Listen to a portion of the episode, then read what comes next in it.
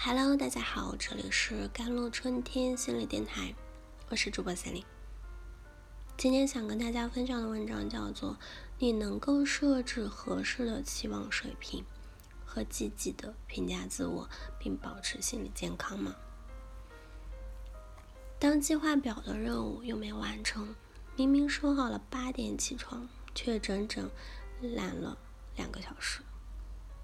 工作明明可以做得更好，可是没有，你会因此而自责不安吗？高标准的要求自己，真的是一件好事吗？追求完美究竟是动力还是压力？为什么有的完美主义者精致成功、事业有成，有的却生活一团乱麻？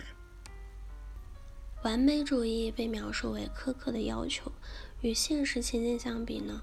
要求自己或者他人有更高的工作质量，这种定义是最初从病理角度出发的消极完美主义。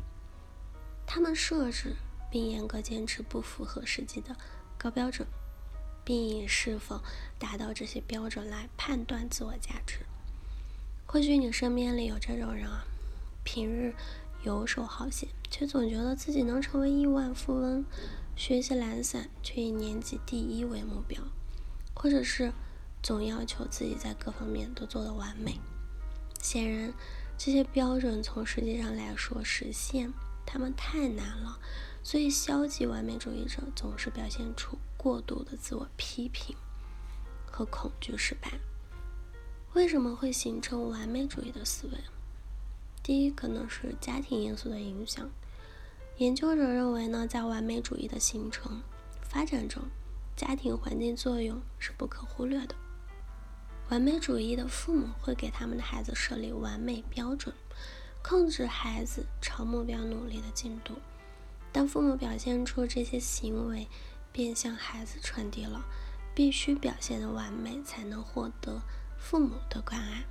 和失败是不能容忍的等信息，这会给孩子带来压力和痛苦。孩子可能通过接受父母设定高的、不切实际的标准来减缓压力。研究表明，父母使用破坏性教养操作养育孩子和消极完美主义明显有关。那它的相关，比如是。使用言辞或非言辞的手段操控孩子的情绪跟行为，这种教养方式对孩子的自尊啊、焦虑程度和完美主义倾向有很大的影响。但与之相反的，父母使用民主性教养，鼓励独立自主，提供情感支持，与积极完美主义明显相关。没关系，失误是常有的，宝贝，下次再努力啦！你很棒哦，你是妈妈的骄傲，我相信你可以自己做到的，加油，去做吧！这种教养方式更容易培养出积极完美主义的孩子。第二点就是遗传因素的影响，此外还有遗传因素可能影响父母与孩子间的完美主义关系。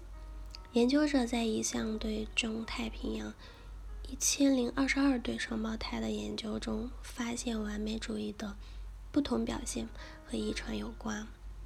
比如，父母对自己的高要求，可能相对于拖延和担忧犯错更可能传，就是遗传给孩子。第三就是社会环境的影响。还有在社会压力下自发的追求完美的完美主义者，社会竞争浪涛汹涌，小到班级的分数排名，大到高考，从隔壁家小孩学了几门才艺，到同学们出了几次国，社会比较无处不在。在社会压力下，更多的现代人遭受焦虑、自卑和自我怀疑等情绪的困扰，从而产生。我要变成一个更好的人的念头，其实这就产生了追求卓越的自主动机，也就是给自己定下高标准的开始。研究表明，在大学生这一群体中，完美主义者比例很高，约三分之二的大学生都可以被归为完美主义者。促成这个结果，社会压力功不可没。面对完美主义，我们可以做些什么？如果你是一个非完美主义者，请你放心，没有高标准也能够成大事，也能有所作为。完美主义和非完美主义本质上并没有孰优孰劣，最适合自己的才是最好的。如果你是一个积极完美主义者，这意味着你追求优秀的同时，能正确的对待失败和挫折，胜不骄，败不馁。